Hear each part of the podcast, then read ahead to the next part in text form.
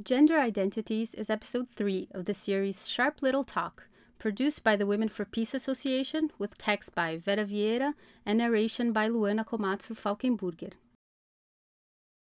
The Women for Peace Association is a feminist NGO founded in 2003 and legalized in 2008, headquartered in the city of Sao Paulo with the objective of promoting gender equity based on the expanded concept of peace set forth by UN Resolution 1325 and on methodology of popular feminist education. It was conceived, founded, and is chaired by Clara Charf, who in 2021 turned 97 years old. Vera Vieira has been the executive director since 2008.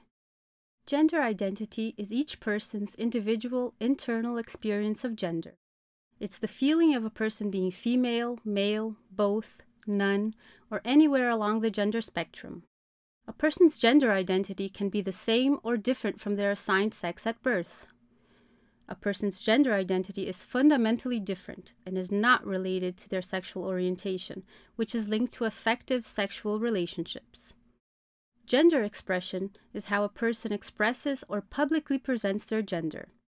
This can include outward behavior and appearance, such as dress, hair, makeup, body language, and voice. A person's chosen name and pronoun are also common ways of expressing gender. Others perceive a person's gender through these attributes.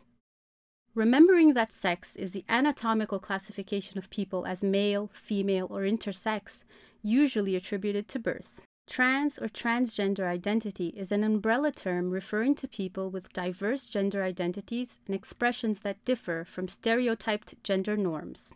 It includes, but is not limited to, persons who identify themselves as transgender, trans women, man to woman, trans man, woman to man, transsexual, transvestite, or gender nonconformity, gender variant, or queer gender.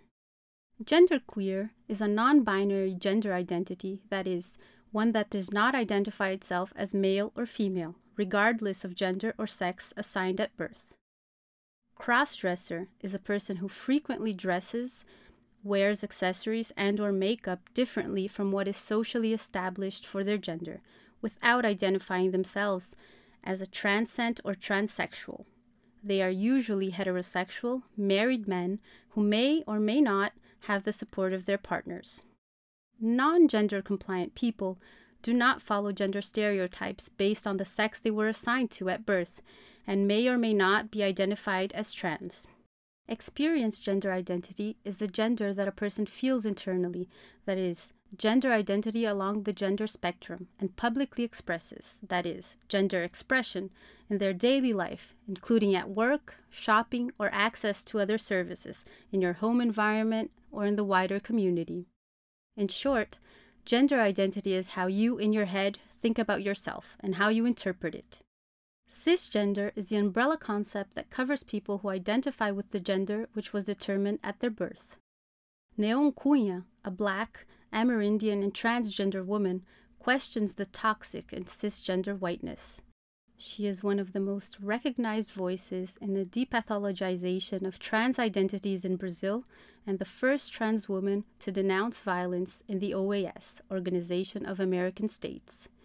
When she realized that she could assume a physical integrity, she filed a lawsuit in Brazil in 2016 asking for a change of name and gender in the documents and assisted death if she had to be diagnosed with gender dysphoria, which is the condition described by medicine as discomfort with the gender that is attributed at birth. She understood that the country had to take care of its physical integrity, as it is in the Constitution in the Charter of Principles of Human Rights. On the other hand, there was no decent scientific study on gender diversities in the field of psychiatry. She says that she perceived herself as trans at a very early age explaining that people scientifically perceive themselves in the gender at two and a half years old, at the most at four years old. The question is to live with this condition. The recognition of Brazil as the country that most murders and violence people who flee from the norms imposed by cisgenderism and heteronormativity, added to the intersectionality of race, class, and gender, constitute a combination of factors that increase degrees of exclusion and dehumanization of many lives.